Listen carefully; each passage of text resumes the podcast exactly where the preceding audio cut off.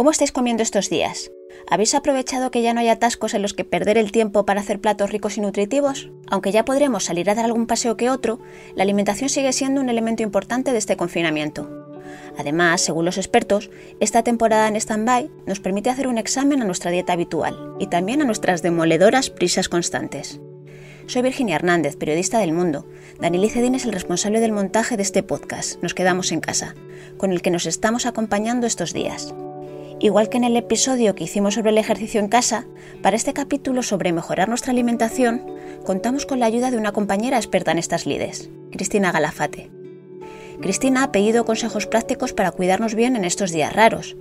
Aquí no iréis opiniones extravagantes y sin base de estrellas del firmamento de Instagram. La primera nota de voz es de Mónica Barreal, nutricionista, dietista y cocinera. Creo que es un momento de cuidado, es un momento en donde no debe de haber deficiencias nutricionales y para ello lo que tenemos que hacer es aprender a comer un poco más variado de lo que solíamos hacerlo. La receta de Mónica, toma nota. Primero es mantener un horario fijo eh, de ingestas. Es muy importante que que diferenciemos el hambre física del hambre emocional. Porque estoy aburrida, porque estoy cansada de hacer lo que estoy haciendo y entonces cuando esto nos ocurra en lugar de comer, lo que tenemos que hacer es dejar lo que estamos haciendo y empezar otra actividad. Otra cosa que podemos hacer es aumentar el consumo de agua eh, a lo largo del día. Vamos a aprovechar ese momento de comida para generar un entorno agradable. Oye, presentemos la mesa con nuestro mantel, con nuestros cubiertos, intentemos, eh, si estamos solos, ponernos una música bonita, como si fuesen eh, un momento único, un momento eh, de cuidado máximo. Como lo estamos pasando mal, como nos estamos poniendo tristes, como a veces nos desesperamos, es muy buen momento para cocinar platos de la infancia o nuestros platos preferidos, ¿no? Que, que, que no solemos hacerlo porque no tenemos tiempo, porque no sabemos hacerlo. Entonces, rescatemos al menos una vez a la semana esa comida que nos lleva a momentos de felicidad. Hay cosas que en esa tristeza que yo hablaba antes, ¿no? en ese agobio de estar encerrado, eh, pueden llamarnos la atención. Entonces, yo lo que digo es, si no compramos, ahora sí que no vamos a tener. Entonces, vamos a evitar aquellos productos que son muy ricos en grasa, muy ricos en azúcares o en sal o en todo ello, en alguna cosa de ella, para, para ponernos lo más sencillo, ¿no? Y, no caer eh, de repente tan fácil pues en esas tentaciones, ¿no? Juan Belán es farmacéutico y nutricionista.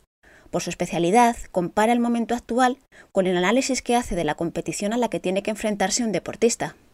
Sabemos que la alimentación influye directamente sobre el sistema inmunológico. Pues bien, como hacemos con cualquier deportista cuando nos pide llegar a cierto momento de la temporada en su mejor estado de forma porque tiene una competición, lo que hacemos es analizar las circunstancias de dicha competición. Pues bien, en este caso lo que tenemos que hacer es analizar las circunstancias de el virus, de la situación en la que estamos. Pues sabemos que el virus está afectando a las personas que tienen un sistema inmune bajo, pues lo que tenemos que hacer es todo aquello que esté en nuestra mano para tener un sistema inmune alto. En este caso, los nutrientes críticos, es decir, las circunstancias que harían o nuestras acciones que harían tener un sistema inmune alto, serían tener una buena ingesta de proteínas. El sistema inmune está conformado de proteínas. Habría que preferir proteínas magras y proteínas vegetales, como puede ser pollo, pavo, soja texturizada. Luego también en tener una ingesta de fibra. Habría que incluir alimentos integrales, legumbres, verduras, frutas, al menos incluir unas unas cinco piezas al día entre verduras y frutas, en el caso de legumbres un par de veces a la semana.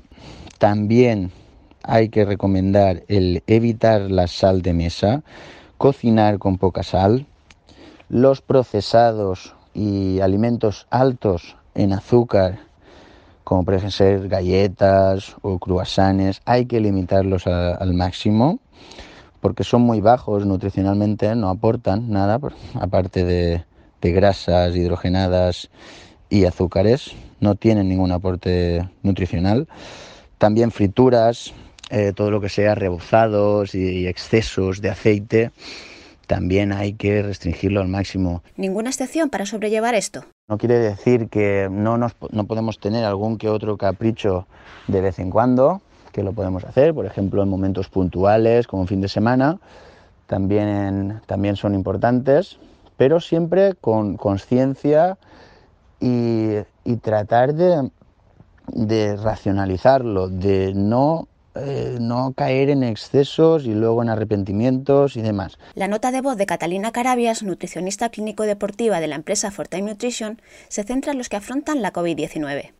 Vale, en el caso que tengamos eh, personas que hayan sido diagnosticadas con COVID positivo o tengan alguna sintomatología em, de un cuadro respiratorio o con fiebre, tenemos que entender que vamos a tener entonces un, un proceso infeccioso y también proinflamatorio. Por lo tanto, vamos a tener distintos síntomas, ¿vale? En general depende de cada paciente, pero en general no tienen apetito porque pierden el gusto y pierden el olfato. Vamos a estar cansados, con falta de energía, con una fatiga generalizada. ¿Y esto qué nos conlleva? A pasar muchas horas durmiendo, a estar siempre en cama, a no movernos. Entonces, es muy común que no nos podamos alimentar de la misma manera que si estuviéramos saludables. En este caso, ¿qué tenemos que hacer? Asegurar aportar los nutrientes que necesitamos, por lo tanto tenemos que dar alimentos que tengan una densidad energética elevada, es decir, aportar muchas calorías en muy poco volumen, como por ejemplo los frutos secos y aguacate. Considerar alimentos que sean de fácil masticación, es decir, que no me genere un cansancio muy grande al consumirlo. Como por ejemplo, utilizar alimentos que estén cocidos, trozados pequeñitos, carne picada.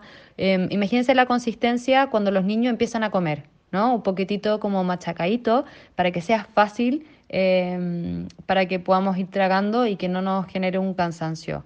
Siempre utilizar em, o preparar alimentos que, le, que me gusten. Si, por ejemplo, no me gustan las lentejas y me ponen un plato de lentejas, con estas condiciones claramente no me va a incentivar a comer.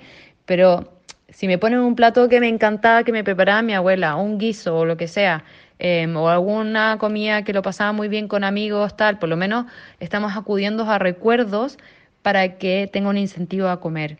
No olvidar alimentos blandos o líquidos como cremas de verduras o sopas, que es una muy buena estrategia, y la hidratación, que es fundamental. ¿Habéis tomado nota? A mí sí que me gustan las lentejas y hace mucho que no las como. Os dejo que ya sé qué voy a comer hoy. Gracias por escuchar este podcast.